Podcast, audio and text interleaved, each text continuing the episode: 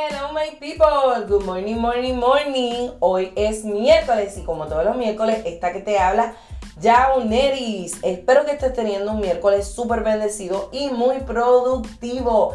Gracias por mantenerte sintonizando Radical Woman, el podcast. Y te doy la bienvenida si es la primera vez que nos estás escuchando. Este mes es el mes donde celebramos a las mujeres y como Radical Woman no se quería quedar atrás, hoy vamos a estar hablando y vamos a estar comenzando la serie acerca de mujeres poderosas que hicieron cosas extraordinarias y que Dios hizo cosas extraordinarias a través de ellas en la Biblia. Y esta mañana voy a estar hablando de cinco mujeres que tal vez quizás no las has escuchado o es la primera vez que las escuchas o quizás las has escuchado anteriormente, pero no es muy frecuente. Anyways, de cualquier modo, voy a estar hablando de las hijas de Zelofead y quiero establecer un fundamento leyendo Números capítulo 27, versos del 1 en adelante. Zelofead era hijo de Efer, el papá de Efer era Galaad, el papá de Galaad era Maquir. Asimismo, Maquir era hijo de Manasés, cuyo padre era José. Por su parte, Zelofead tuvo solo hijas. Las cinco eran Magla, Noah, Ogla, Milca y Tirsa. Ellas se presentaron ante Moisés, ante el sacerdote Eleazar, ante los jefes y ante la comunidad a la entrada de la carpa del encuentro y expusieron su caso. ¿Cuál era su caso? Aquí va. Nuestro papá murió en el desierto. Él no estaba entre los seguidores de Coré que se juntaron en contra del Señor, sino que él murió en su propio pecado y no tuvo hijos varones. Desaparecerá de su grupo familiar el nombre de nuestro padre solo porque no tuvo un hijo varón. Nuestra petición es que se nos asigne nuestra parte del territorio junto con la que se asigne a los hermanos de nuestro padre. Moisés llevó ese caso ante el Señor y el Señor le dijo a Moisés, la petición de las hijas de, Zelofead es justa, dale su parte de tierra para que hereden a sus descendientes entre los hermanos de su padre. Dales lo que hubiera correspondido a su padre. Diles también a los israelitas, el, en caso de que un hombre muera sin tener hijo varón, se le transferirá su tierra a sus hijas. Si no tiene ninguna hija, deberá dársela a sus hermanos. Si no tiene hermanos, deben dársela a los hermanos de su padre. Si su padre no tiene hermanos, entonces deben darle la tierra al pariente más cercano de su tribu, de su tribu, quien la heredará. Ese será el procedimiento legal que deben seguir los israelitas tal como el Señor se lo ordenó a Moisés. ¡Wow! Usted dirá, wow, Yoneri, tanta palabrería, tanta cosa. Pero es que esto encierra algo tan poderoso, sí, porque es que en la época donde estas hijas de Zelofead se levantaron a, a pedir algo justo, era una época eh, el, trasfondo histórico y cultural. Las mujeres no tenían voz ni voto. Las mujeres eran simplemente las que se quedaban en casa, simplemente a cuidar a los hijos, a mantener al esposo, a cuidar la casa, el hogar. Ellas se quedaban simplemente haciendo eso, pero no tenían ni voz ni voto. En ese momento particular histórico donde la Biblia eh, registra y habla que ellas se levantaron, no era el tiempo para que ellas se levantasen. La única mujer que quizás tenía un cargo mayor era la hermana de Moisés, que era Miriam. Pero ninguna de las demás mujeres se registra que tenía ningún tipo de cargo de autoridad. O sea, que ellas se levantaron en el momento donde no se tenían que levantar según la sociedad.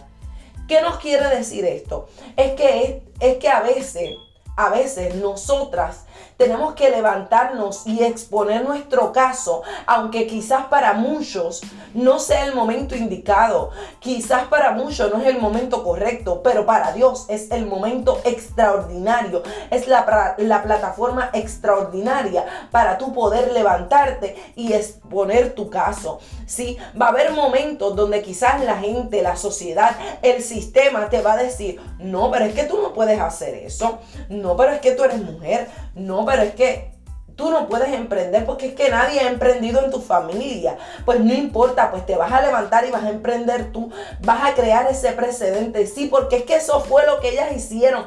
Ellas marcaron un antes y un después en el ámbito legal donde estaba en ese particular en esa particular época en la Biblia. Ellas levantaron un precedente, sí, porque es que nunca las hijas, ¿verdad? Que sus padres morían, sus padres, eh, eh, refiriéndome al papá, moría. Ellas no tenían ningún tipo de herencia, quedaban totalmente huérfanas, totalmente descubiertas. Entonces, ellas, yo me las imagino a ellas en la sala de su casa diciendo, pero es que, ah, nosotras como no somos varones, entonces no vamos a tener parte de aquello por lo cual nuestro padre trabajó. No vamos a tener aquello por lo que nos corresponde por ser hijas de nuestro padre. No, vamos a levantarnos, vamos a levantar nuestra voz, vamos a levantar un clamor delante de Moisés para que entonces este, se pueda exponer nuestro caso. Y vamos, mi gente, estas fueron, si lo ponemos en, arroz y habichuela, fueron las primeras feministas de la Biblia. Ey, ojo, yo no estoy hablando del tipo de feminismo que se está levantando ahora que hace ver a las mujeres como si fuéramos autosuficientes, porque es que nosotras no somos autosuficientes. Se supone que seamos dependientes de Dios. ¿Ok? Ojo, Ojo con esto, no estoy diciendo que ahora vamos a hacer, tú sabes, Wonder Woman y toda la cosa y creernos que nosotras no las sabemos todas y que no y que no dependemos de nadie porque se supone que nuestra dependencia sea total y plena de nuestro Padre celestial Dios, ¿ok? Quiero dejar eso en claro. Pero aún así, estas mujeres, el caso que ellas, que ellas expusieron, lo expusieron de manera tan y tan justa que Dios mismo, cuando Moisés fue a presentarlo, le dijo, tienes que darle la heredad. Y marcaron un precedente tanto así que ellas hicieron que Dios le dijera a Moisés, no, vamos a cambiar las reglas. Antes la heredad se le daba solamente a los hijos varones. Y, no, y si no habían hijos varones, pues la heredad se quedaba en el aire.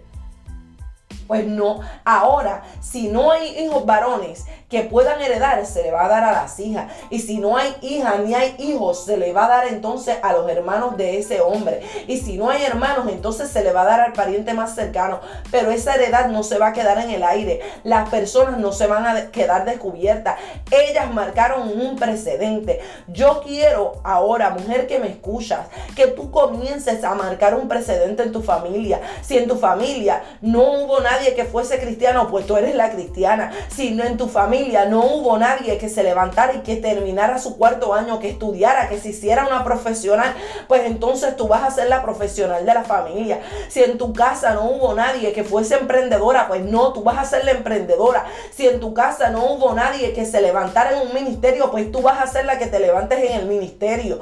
Pero vas a marcar un precedente. Es tiempo de que te levantes, de que comiences a marcar precedentes en tu familia, en tu casa, en tu trabajo, en tu matrimonio. Vamos, vamos a marcar precedentes y que sea de manera sabia, de manera justa. ¿Ok?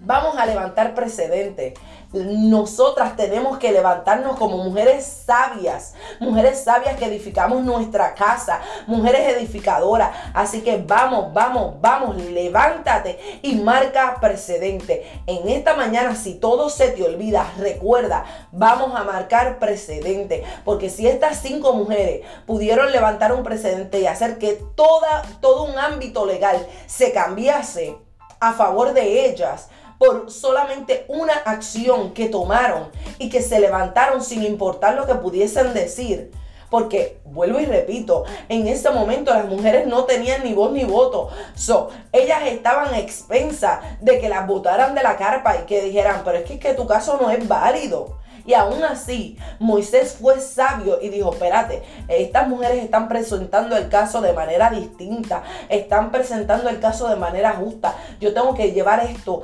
ante Dios y que Dios sea el que determine qué es lo que va a suceder y qué hizo Dios falló a su favor. Hoy Dios falla a tu favor. Así que muévete en fe, camina, da ese paso que tal vez parece radical para muchos, pero es que Dios está esperando que lo des para entonces marcar el precedente. Muévete y vamos a marcar el precedente. En esta mañana, simplemente Quiero que donde sea que me estés escuchando, días, no importa lo que la gente, la sociedad, lo que me puedan decir, yo voy a marcar un precedente que se diga y que se tenga en cuenta en el cielo que yo hice aquello por lo que fui llamada a hacer. Así que en esta mañana, vamos, levántate y marca precedente. Así que mi gente, muchas bendiciones. Espero que este podcast y este episodio de cuatro que vamos a tener, ¿verdad? Acerca de mujeres poderosísimas de la Biblia sea de bendición para ti. Y si lo fue, compártelo. Vamos a expandir el reino. Vamos, mi gente, vamos a expandir el reino. Y recuerda, emprende, ejecuta, materializa lo que Dios entregó en tus manos. Bye bye, my people. Hasta la próxima. Muchas bendiciones.